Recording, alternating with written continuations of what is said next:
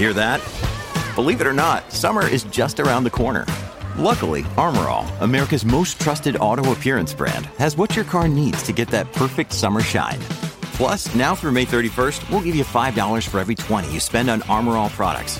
That means car wash pods, protectant, tire shine, you name it. Find out how to get your $5 rebate at armorall.com. Armorall, less work, more clean. Terms apply. This episode is brought to you by Shopify. Forget the frustration of picking commerce platforms when you switch your business to Shopify, the global commerce platform that supercharges your selling wherever you sell. With Shopify, you'll harness the same intuitive features, trusted apps, and powerful analytics used by the world's leading brands. Sign up today for your $1 per month trial period at shopify.com slash tech, all lowercase. That's shopify.com slash tech.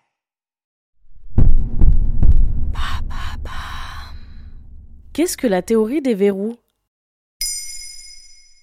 Merci d'avoir posé la question.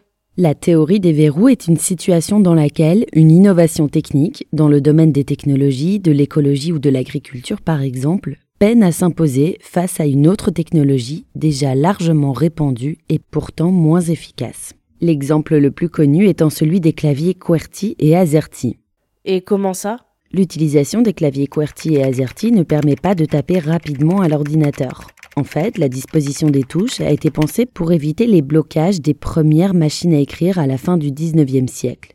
Il fallait éloigner les lettres les plus fréquemment employées à la suite, afin d'éviter que des touches voisines ne se coincent entre elles.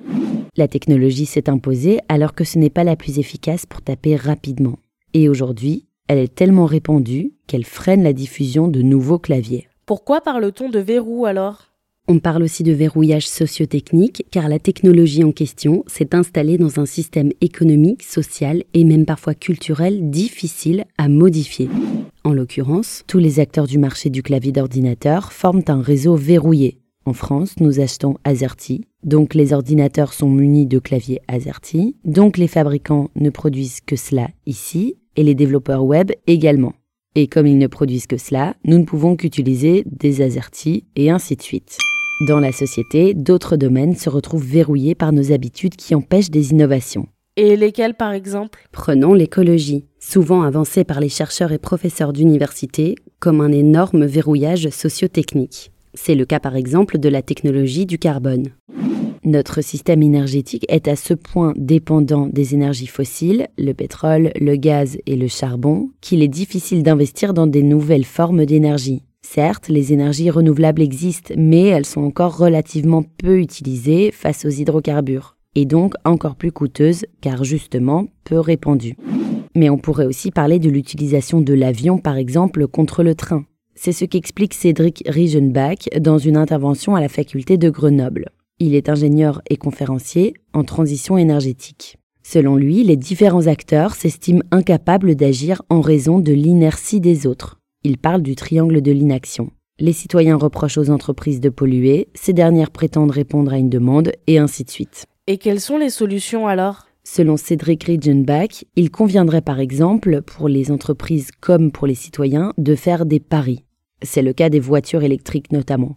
Les constructeurs automobiles ont parié sur leur succès, ce qui impliquait de mettre en place des dispositifs nouveaux comme les bornes de recharge. Paris réussi car les citoyens ont suivi et que les gouvernements leur ont emboîté le pas avec des mesures économiques favorisant l'achat d'une voiture électrique. Chacun a pris un risque influençant les autres acteurs dans un cercle vertueux. Voilà ce qu'est la théorie des verrous. Maintenant vous savez Un épisode écrit et réalisé par Johanna Cincinnatis. Ce podcast est disponible sur toutes les plateformes audio. Et si cet épisode vous a plu, n'hésitez pas à laisser des commentaires ou des étoiles sur vos applis de podcast préférés.